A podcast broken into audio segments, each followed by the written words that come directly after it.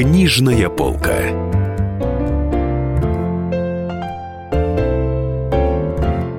Дорогие друзья, Денис Корсаков, Дарья Завгородняя.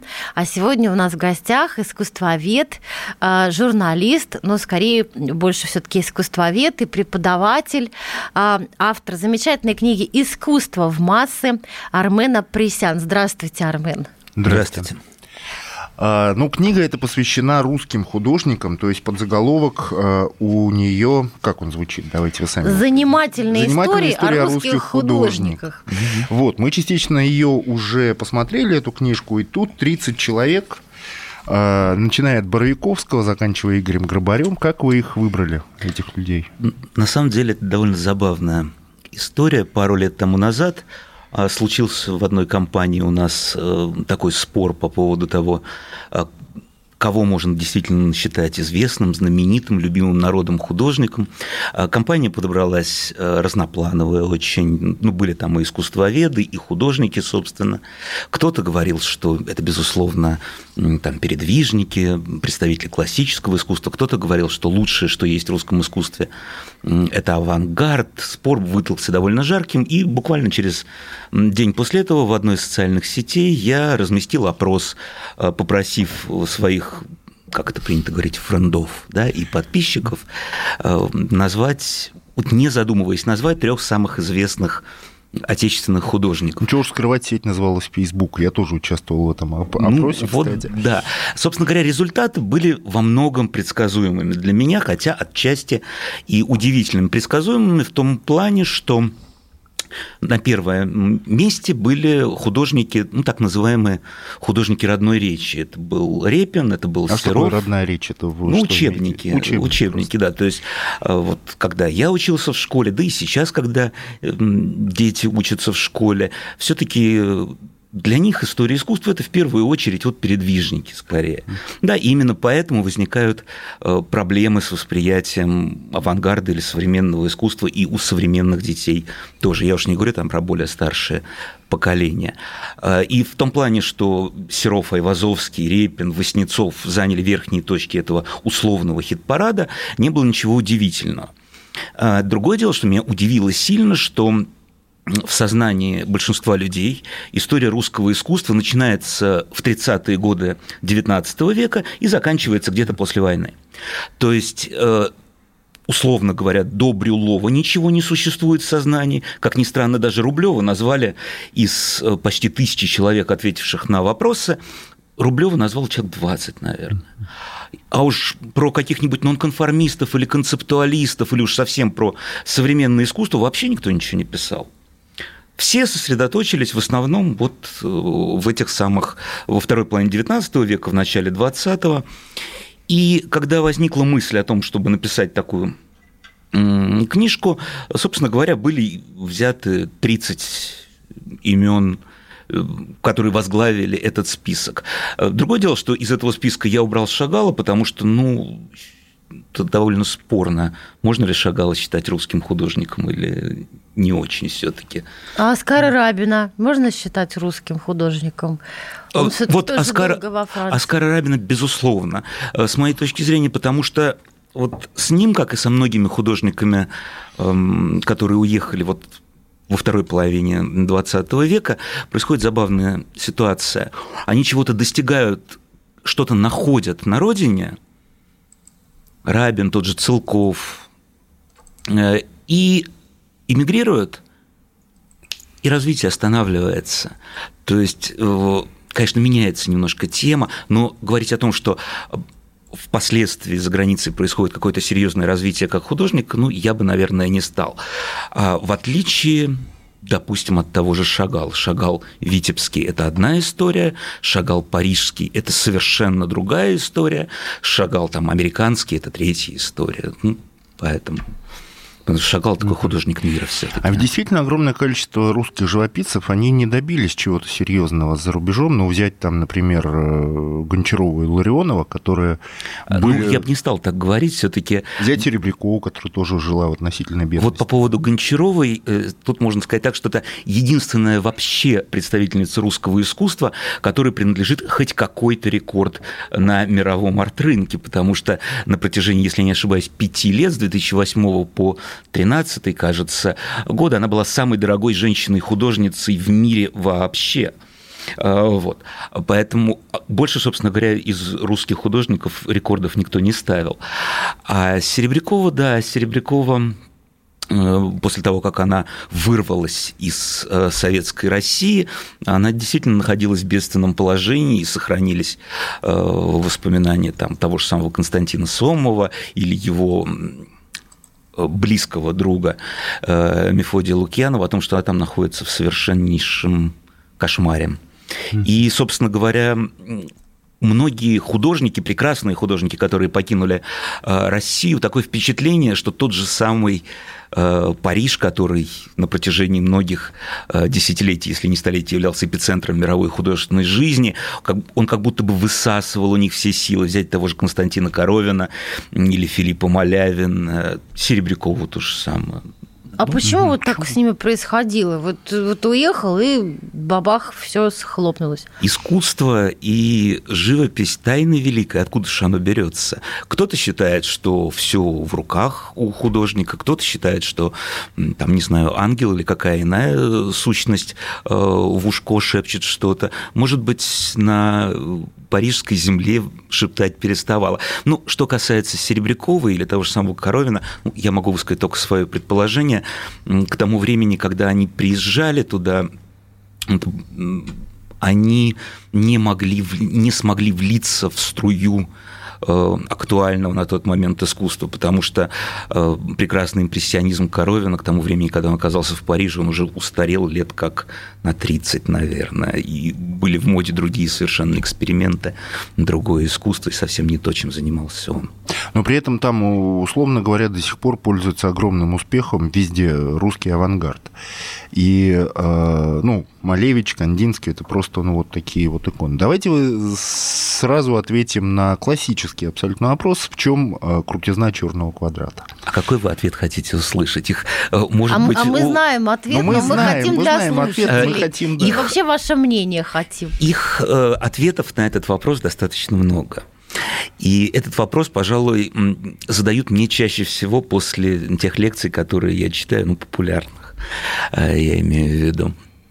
Э, для кого-то важно услышать ответ о том, что вот она могучая сила пиара – потому что это была невероятно своевременная выставка, которую посетили э, как поклонники нового искусства, так и ярые его противники. Тот же самый блистательный э, Александр Бенуа гневную статью написал, но вы же сами прекрасно понимаете, что черный пиар это тоже пиар. Да? Для других э, людей важно понимать, что это же действительно было уникальное совершенно время, начало 20 века, когда всевозможные, когда мир искусства трясло реально, когда всевозможные измы новые, то есть направления, новые идеи, они носились в воздухе, они, вот новые направления рождались, ну, чуть ли не каждый месяц. И вот этот манифест Малевича о том, что все старое искусство закончилось, его, его черный квадрат является фактически такой мощной точкой э, в его развитии, оно было вот абсолютно совершенно своевременным. И в пользу этого говорит и тот факт, что там за 30 лет до Малевича француз Альфонс Сале э, тоже выступил с разноцветными квадратами, но это была просто шутка. А здесь это был черный квадрат, который был подкреплен абсолютно грамотной концепцией, и который пришелся очень четко во времени. Здесь же вопрос не в мастерстве стоит и не в чем-то еще. А кого-то вполне удовлетворит ответ, что это вот такой грандиозный мыльный пузырь, которым э, высоколобые э, искусствоведы и прочие люди, кормящиеся около Э, корзины искусства дурят головы честному народу на протяжении уже с каких там ста с лишним лет. Друзья, это книжная полка. У нас в гостях искусствовед, преподаватель, журналист Армен Апресян, который только что выпустил книгу, которая называется «Искусство масса». И там он рассказывает о 30 замечательных русских художниках. В студии Денис Коржского, Дарья Завгородняя. Вернемся после рекламы новостей. Книжная полка. Ведущие на радио «Комсомольская правда» сдержанные и невозмутимые. Но из любого правила есть исключение. Дай по морде мне. Встань и дай. Хочешь стекло хочешь, такое? Давай. Он это говно в эфир кидает. Я... Ты несешь какую-то хрень. Мы расстреляем его из водяных пистолетов мочой. Самый горячий парень радиостанции в прямом эфире. Исключение из правил с Максимом Шевченко. Слушайте по вторникам с 8 вечера по московскому времени.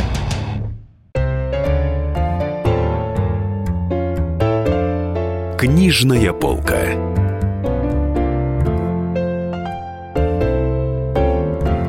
Дорогие друзья, Денис Корсаков, Дарья Завгородняя, а в гостях у нас Армен от Апресян, замечательный искусствовед, который рассказывает о нас, нам о своей новой книге «Искусство в массы». И вот я смотрю содержание книги и не могу найти там имени замечательного художника Александра Иванова. А вот нашла, 17. Александр Иванов.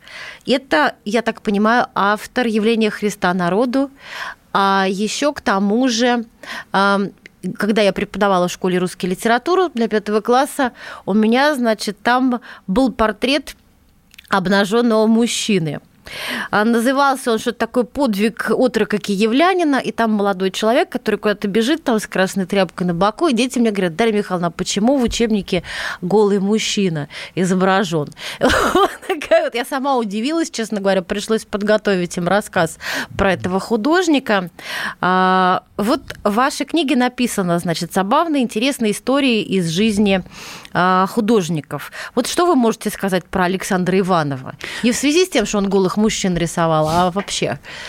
Ну, на самом деле, это не просто забавные и интересные истории, это повод для меня был через какие-то ситуации жизненные, которые были у тех или иных художников, так уж получилось, что достаточно много э, читал всяких воспоминаний, писем, вот во всяких этих историях ковырялся. Прийти к самой широкой аудитории для того, чтобы вот через эти полуанекдотические, но абсолютно не желтые истории рассказать э, об искусстве. Потому что, как показывает практика, я был достаточно сильно удивлен, когда начал преподавать у студентов, что даже люди, которые, ну, казалось бы, по своей по своему профессиональному, что ли, по своей профессиональной направленности должны были бы знать э, биографии выдающихся русских художников, ну, знают о них крайне и крайне мало. И поэтому, допустим, тот же самый Иванов, он же фигура трагическая на самом деле. Потому что и с одной стороны, и с другой стороны невероятно интересная. Посудите сами, когда человек 20 э, лет своей жизни э, бросает, что ли, на, ну, конечно, немножко чрезмерно выспренно звучит, бросает на алтарь собственного творчества, на, посвящает одной единственной картине, глобальной, огромной картине. Но 20 лет. И потом он же не получает того признания, на которое э, он рассчитывал. Это действительно достаточно большая, э, большой надлом, такая трагедия в жизни человека. Не говоря уже о том, что тот же самый прекрасный совершенно художник Василий Верещагин, он же разгромил в пух и прах эту работу. Он говорил... Явление Христа народа. Да, да, да, да, да. Он, э, ну, был не только прекрасным художником, интересным очень, он был еще и достаточно язвительным литератором, оставил достаточно богатое литературное наследие. И когда он описывал то есть когда он писал об этой картине, он все время ставил э, Иванову в вину то, что говорит, ну вот он 20 лет работал, 500 или 600 эскизов к ней сделал, огромная проведена, огромный труд. Ну а где стремление к правде жизни, где стремление к реализму? Вы посмотрите на эту фигуру Иоанна Крестителя, которая там центральная, да, с поднятой рукой. Он же был отшельником фактически, а у него волосы только что не на Бриолине, на картине у Иванова. У него плащ, которым он укрывался там где-то на камнях ночую, а такое впечатление, что он только что от какого-то модного портного, он выглаженный весь и такой гладкий. Ну что вот Иванов, зачем он поехал в Италию? В Италии каждый может что угодно написать, а нет бы отправиться в Палестину, походить бы там, посмотреть, там же до сих пор по земле ходят те же самые типажи, что были и во времена э, Иисуса Христа. Ну и вот в таком плане он обсуждал эту работу. Ну, Верещагин вообще был весьма зол на язык и не сдержан, от него всем доставалось, Крамскому э, в том числе. В отличие от Константина Коровина, блистательного художника и не менее блистательного эссеиста, его записки о э, собственной жизни, об их каких-то проделках э, в компании Серова, Шаляпина, почитать это одно удовольствие. А вот много было таких вот язвительных, э, злоязыких, скажем так, художников, которые ненавидели друг друга? Ну, писатели же известно, что ну, писатели портрет там, Набоков ругает Бальзака, Бунин ругает... Мне кажется, что там, художник один про другого вообще доброго слова э, редко когда скажет, скажем так. Другое дело, что иногда в письмах там какие-то восторженные фразы прорывались.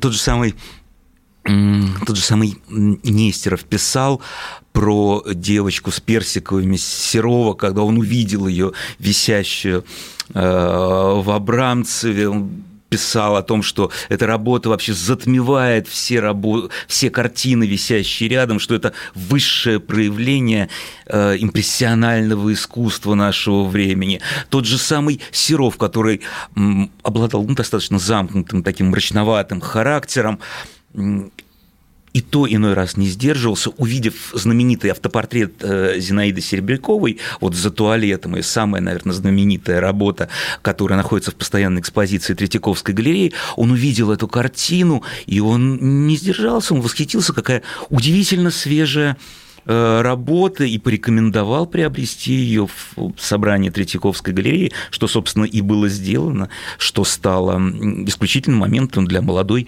начинающей, никому неизвестной тогда художницы.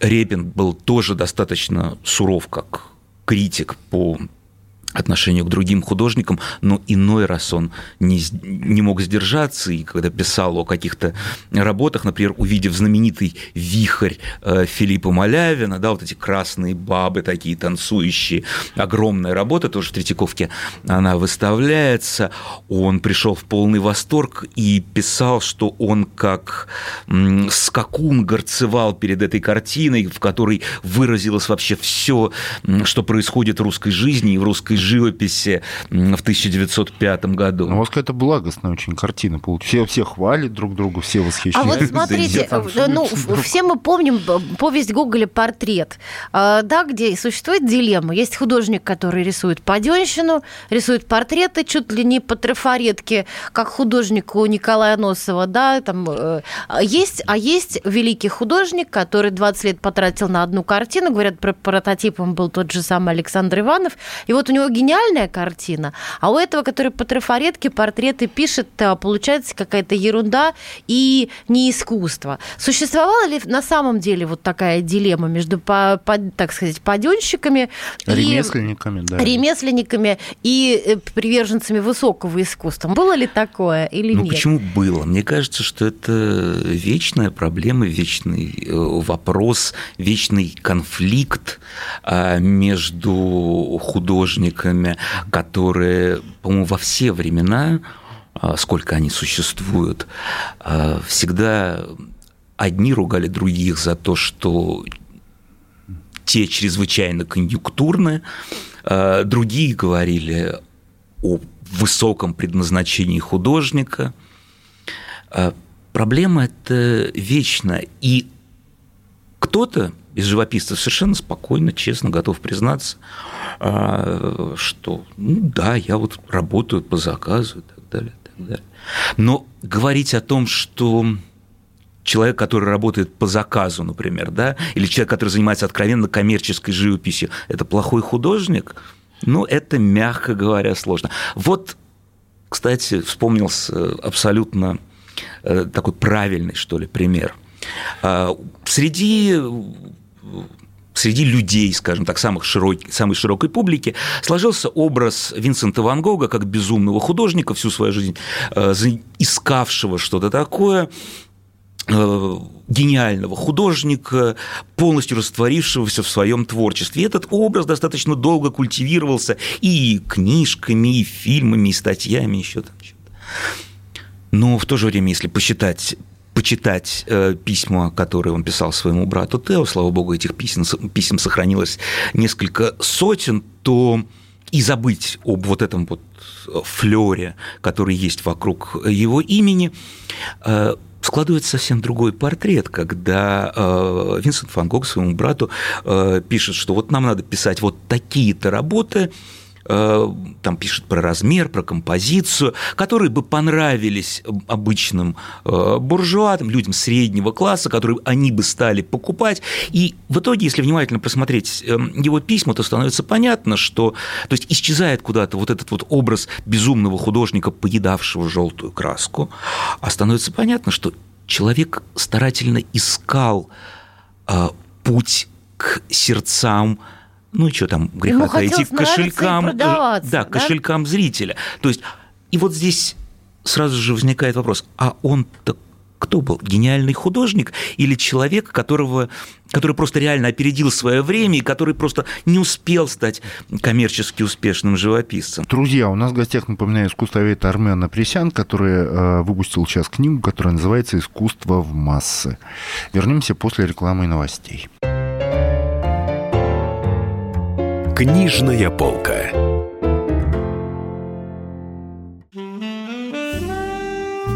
Бутылка «Шато Марго» 1787 года. 225 тысяч долларов. «Феррари 250 Теста Росса» 1957 год.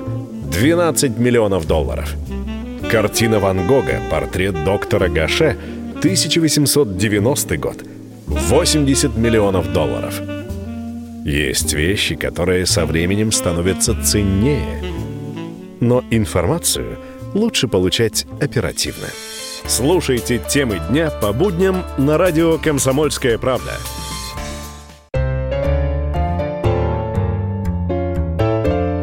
Книжная полка.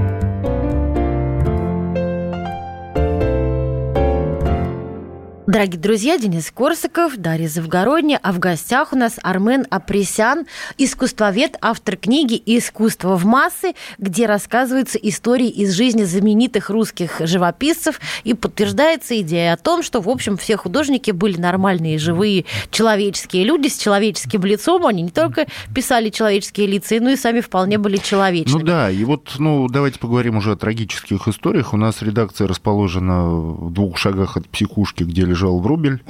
Ну, а, психушка, там... частая клиника такого очень хорошего доктора. Да, но там до сих пор сохранилась его ограда, и вот ограда, мне да. его авторство. И мне кажется, что Врубель, наверное, все-таки самая трагическая фигура в русской живописи 19-20 века. Или как? Или Саврасов, может быть, может ему составить конкуренцию некую. знаете, я боюсь, я не смогу корректно ответить на вот этот посыл, просто потому, что, в отличие от Алексея Кондратьевича Саврасова, фигура абсолютно мистической. Врубель мне как художник намного ближе и роднее, и теплее. Я считаю его намного более талантливым художником. Но это мое частное, личное мнение. А Саврасов действительно фигура магическая. Просто потому, что вот мы все в детстве – многие-многие поколения в школе пишем сочинения по картине «Грачи прилетели». А ведь самой этой картины могло не быть, равно как и художника Алексея Саврасова могло не быть никогда. Просто потому, что он же сын торговца. И, собственно говоря, отец его, как любой нормальный отец, э, не хотел своему сыну судьбы художника, ну, это нормально и прочил его, ну, что он продолжит его дело. В итоге мальчонка-то все равно поступил в училище живописи вояния из отчества, но проучился там некоторое время, снискал любовь как учителей, так и однокашников своих, которые видели талант юноша. Но мать Саврасова заболела, дела пошли плохо, отец его отозвал из училища, чтобы помогал а, по дому, а тут один из учителей а, Саврасова пошел к тогдашнему московскому полисмейстеру, к Дмитрию Ивановичу Лужину, показал работы юного Саврасова и говорит, вот такая тяжелая ситуация у мальчика. Оберполицмейстер, да, вот чиновник, представьте, этот сделать такую перенос на нынешнее время. Вот оберполицмейстер Москвы посмотрел на работу, сказал, что мальчик талантливый, помог финансово, стал первым собирателем э, работ э, будущего знаменитого художника и таким образом обеспечил его учебу. Но потом же у него, в общем-то, трагически все это закончилось. Он да. стал алкоголиком, он да. умер в больнице для нищих. Да, очень трогательные воспоминания о нем э, оставил, кстати говоря, Константин Коровин, как вот он вспоминал, как он шел как-то по улице, встретил совсем уже эм, завернутого в какой-то плед абсолютно в тяжелом состоянии э, Алексея Саврасова, который получил какие-то там копейки, они зашли в какой-то московский э, кабак, и как Саврасов жаловался ему на жизнь, там пил водку, еще что-то такое. Ну, в общем, да, он закончил достаточно грустно. Ну, а если говорить о счастливых художниках, да, вот кого бы мы назвали, вот, вот замечательная судьба, ну, сразу приходит на ум Айвазовский, например. Вот уж у кого... Айвазовский тоже ведь мистическая история. Тоже сын абсолютно разорившегося купца из Феодосии. Тоже начинал, рисуя там чуть ли не на земле и на стенах всяких сараев. И тоже чиновник повлиял на его. Это был Александр Казначеев, тогдашний э, губернатор Феодосии, который увидел вот эти вот условно говоря, граффити Айвазовского, пришел к нему в дом, подарил ему альбом для рисования, какие-то краски. Позже Иван Константинович Айвазовский вспоминал, что это был чуть ли не самый дорогой подарок за всю его жизнь, и начал хлопотать о судьбе талантливого э, мальчишки. Причем понимая, что ну, губернатор Феодосии какой-то, да, у него не было какого-то влияния при дворе, он через там каких-то знакомых дошел до министра двора императорского, и было выделено целых 600 рублей, колоссальные деньги на то, чтобы этот талантливый мальчик приехал из эм, Феодосии в Петербург, и там бы учился и так далее ну, о чиновниках, какие были, э, которые были тогда. Вот. А тогда дальше у него потрясающе сложилась судьба. Вот возникает вопрос, эм, в чем был более талантлив Иван Ивазовский? Был ли он более талантлив как художник, или же он был просто невероятно гениальным маркетологом, который очень точно и четко уловил, всегда улавливал, что и как нужно делать в жизни для продвижения и популяризации своего творчества. Вот эта точка зрения лично Но Зато ближе. мы знаем твердо, в чем он был абсолютно бездарен, он не мог рисовать портреты, все его пор... писать портреты, все его портреты, все люди на его картинах. Если бы только смешно. портреты, да, все, что касается фигур людей, это да, это вызывает грусть на улыбку прежде всего, потому что пейзажи вокруг там прекрасные, да, как только появляется вот этот жуткий человек. Ну и почему у него есть одно замечательное, одно замечательное полотно, это Пушкин. Но Пушкин на написал... берегу Черного моря, да, но Пушкина написал Репин. Илья Ефимович Репин, который позже вспоминал, что Иван Константинович Айвазовский написал гениальное море, но, говорит, я там тоже фигурку намалевал. А еще Айвазовский, он э, был чудовищно просто плодовит. Вот э, удивительная история. Он же нашарашил 6 тысяч картин, по-моему, за свою Он жизнь. сам, да, к, к моменту своей смерти числил за собой 6 тысяч э, живописных и графических работ. Правда, как Э, шутили в начале 2000-х антиквары. Из 6 тысяч картин Айвазовского 9 тысяч были написаны в 90-е годы в Петербурге. Да, вот, кстати, я хотел поговорить о, собственно, о подделках. Вот э, насколько велик сейчас рынок подделок? Потому что несколько лет назад э, была такая замечательная тенденция просто покупать какие-то полотна малоизвестных, э, Я знаю даже неинтересных людей, которые... европейских э, живописцев, вставить там штампик. Там, ну, не несколько лет назад, это было 15 лет назад, пик скандала пришелся на 2004 год, это знаменитое дело Преображенских, которое тогда гремело, которое взорвало рынок русского классического искусства. Да, была такая история, которая была обусловлена в первую очередь не вполне как бы это разумнее сказать, не вполне, наверное, адекватной оценкой отечественной живописи конца XIX века. Нашими же специалистами, я про публику не говорю, потому что э, действительно очень многие работы немецких, в первую очередь, э, художников Дюссельдорфской школы были практически неотличимы от работ там, того же самого Шишкина, Киселева и многих других художников. Но Шишкин стоит огромных денег, а эти стоят да, копейки. Да, да, да, да, да. А вот с другой стороны, есть шанс э, просто у человека, вы приводите э, такой пример как раз в главе об Айвазовском, э, ну вот висит у человека там картина дома какая-то, висит и висит, висит и висит, там от бабушки осталось, э, осталось от прабабушки, прадедушки, вот, а потом выясняется, что она стоит 300 тысяч евро или 3 миллиона евро, потому что это Репин или это Айвазовский. Вот бывают такие случаи, часто они случаются?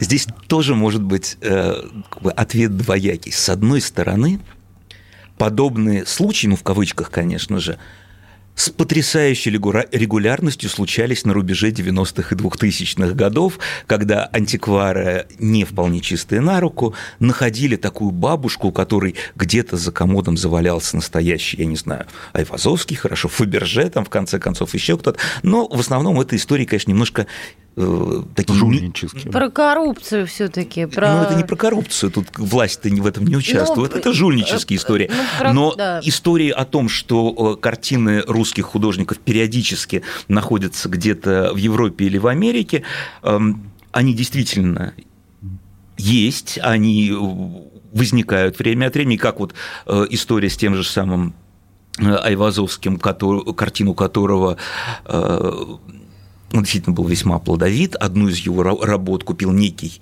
э, бизнесмен из одной из северных э, стран, по-моему, это была э, Норвегия или Швеция, ну, откуда-то оттуда привез, повесил, после этого умер, она досталась его сыну. Сын понятия никогда не интересовался русским искусством. Он ну, висит корабль и висит себе корабль. Э, со временем решил ее продать, отнес на торге аукционного дома, ну, крошечного какого-то.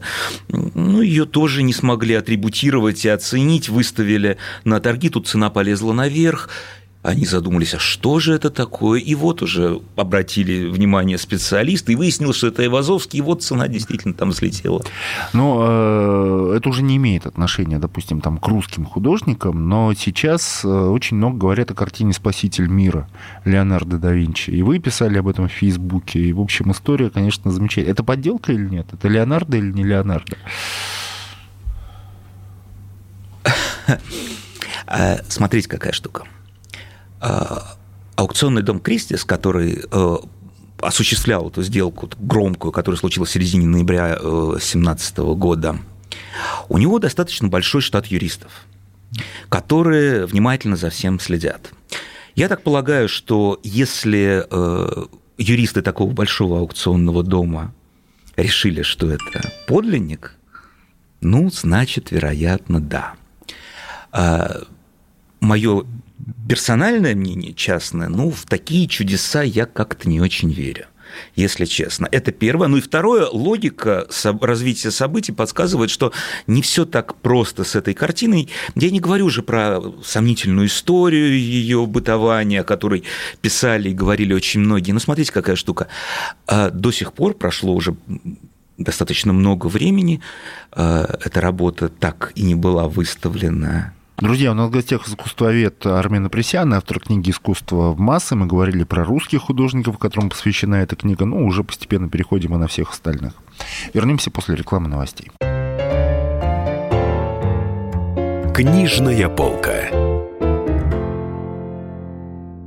Здравствуй, друг. С чем ты к нам пришел? Здравствуйте.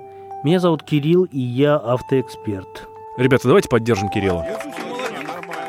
Я знаю о машинах все. Я хочу говорить о них, хочу отвечать на вопросы, все время хочу обсуждать автомобильные темы. Как ты борешься со своей зависимостью, Кирилл? А я и не борюсь. Я говорю о машинах каждый день на радио «Комсомольская правда».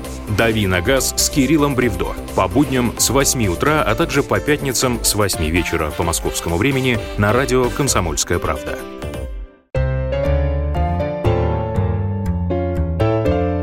Книжная полка.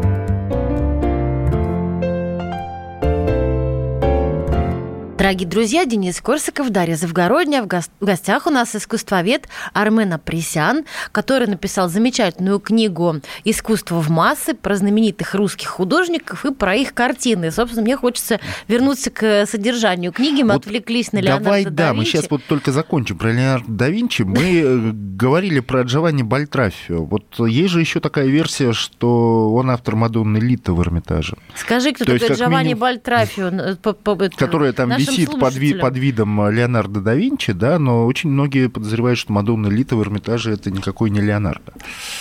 А, искусство – это вообще область такая, я бы сказал, наполненная мифологией. Очень часто я задаю своим студентам вопрос. Вот, ребят, есть знаменитое произведение искусства. Скажите, пожалуйста, как вы считаете, каково процентное соотношение вот непосредственно объекты, которые находятся перед вами, ну там холст, масло, краски, вот это вот все, и той истории, которая его окружает. Какова роль непосредственно творца, создателя вот в великом произведении искусства. Кто-то говорит, ну, конечно же, это 95, там, 100%. Кто-то говорит 80. Кто-то более осторожно говорит, что 50. Кто-то абсолютно трезво все взвешивает и говоришь, ну, 15-20, не больше. А все остальное это... А все остальное это миф. Вот смотрите, какая штука. А есть, ну, условная Джаконда.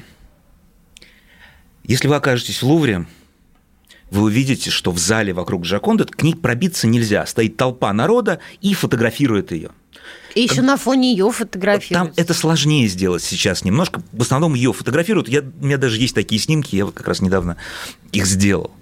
Но когда ты идешь к Джаконде по вот галерее Лувра, перед тем, как повернуть, зайти в этот зал, слева висит несколько работ того же самого Леонардо да Винчи, и среди них э, Иоанн Креститель, замечательный портрет, который по живописным своим достоинствам, ну, ничуть не уступает Моне Лизе, а то и в в чем-то превосходит ее, потому что именно в Иоанне Крестителе вот эта знаменитая расплывчивость, дымкость, вот эта сфумата Леонардо да Винчи достигла своего пика, можно сказать.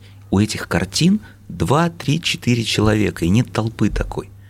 И, собственно говоря, если отвлечься от того, что Джаконта – это «О, Мона Лиза», ну, очередной очередной женский портрет гениально написанный, никто спорить не будет, но не сказать же, что это вот а все потому, что вокруг нее огромное количество мифов. Ну и, кстати, ну, Анна Крестителя легче рассмотреть, потому что вокруг него нет такой и толпы. Он, и он не спрятан в этот можно, короб. Да. Ну а слава Джаконда это началась, когда ее похитили. Ну да, когда похитили, потому что Джаконда стала первой э, картиной в истории человечества, репродукция которой была размещена на перед, первых полосах э, абсолютного большинства мировых газет, как европейских, так и американских, так и российских в том числе.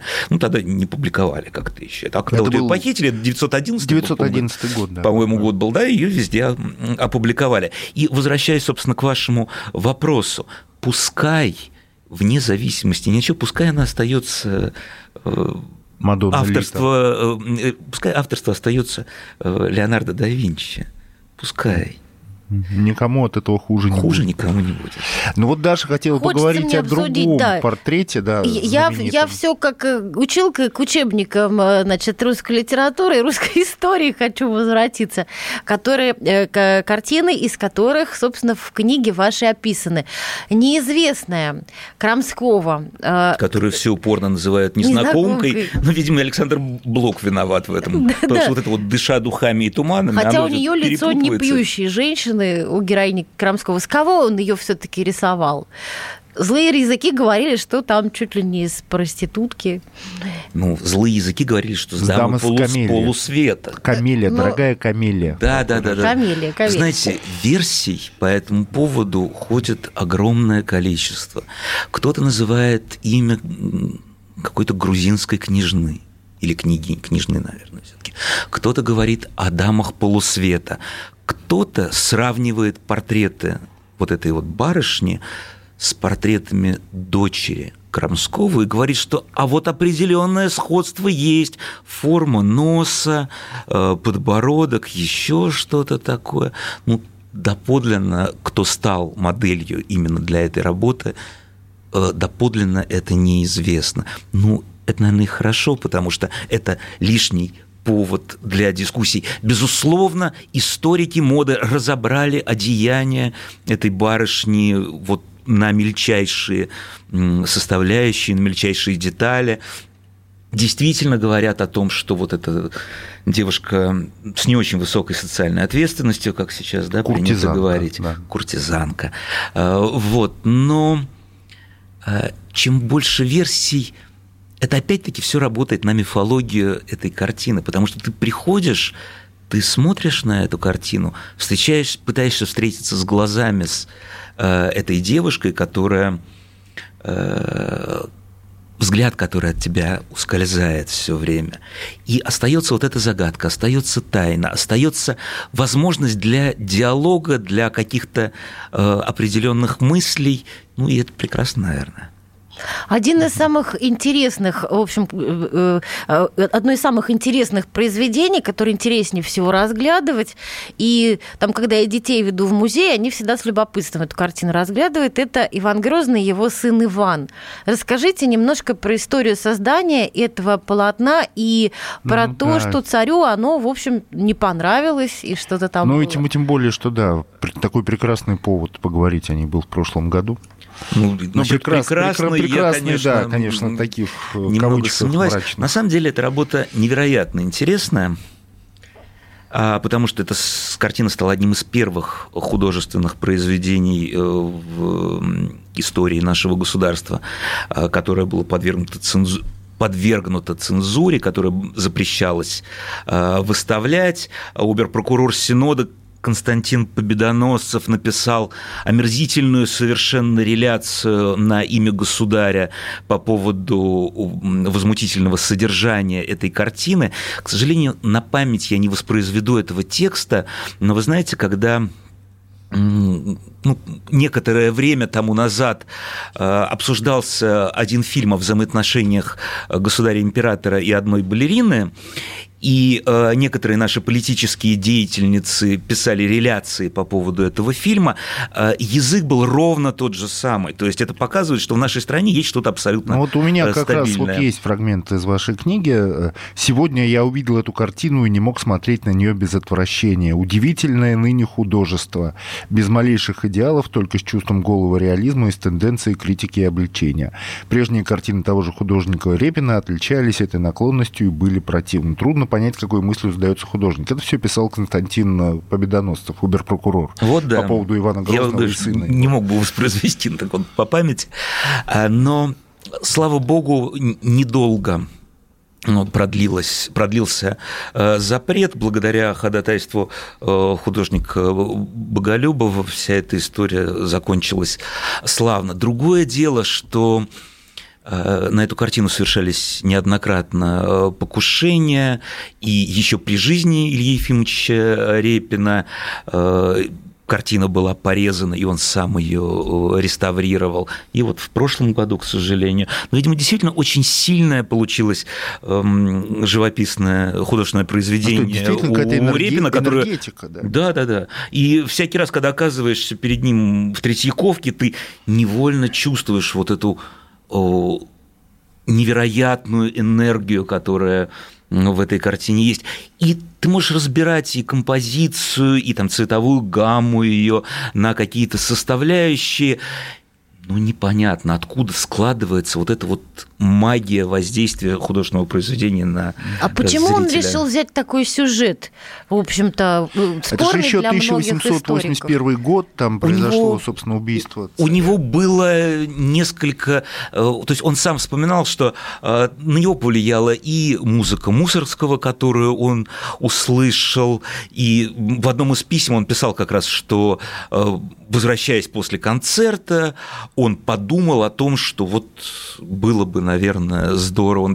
Другое дело, что и тогда уже говорили о том, что это очень неоднозначный исторический сюжет, что это все-таки скорее некая легенда, э, которая не имеет под собой никаких э, исторических оснований. Ну, о том, я имею в виду о том, что Иоанн Грозный посохом своего сына э, убил в припадке каком-то безумия. Ну, поэтому тема была явно совершенно неоднозначной. В общем-то, неудивительно, что она вызвала такую реакцию в обществе. Друзья, у нас в гостях был Армен Апресян, замечательный искусствовед.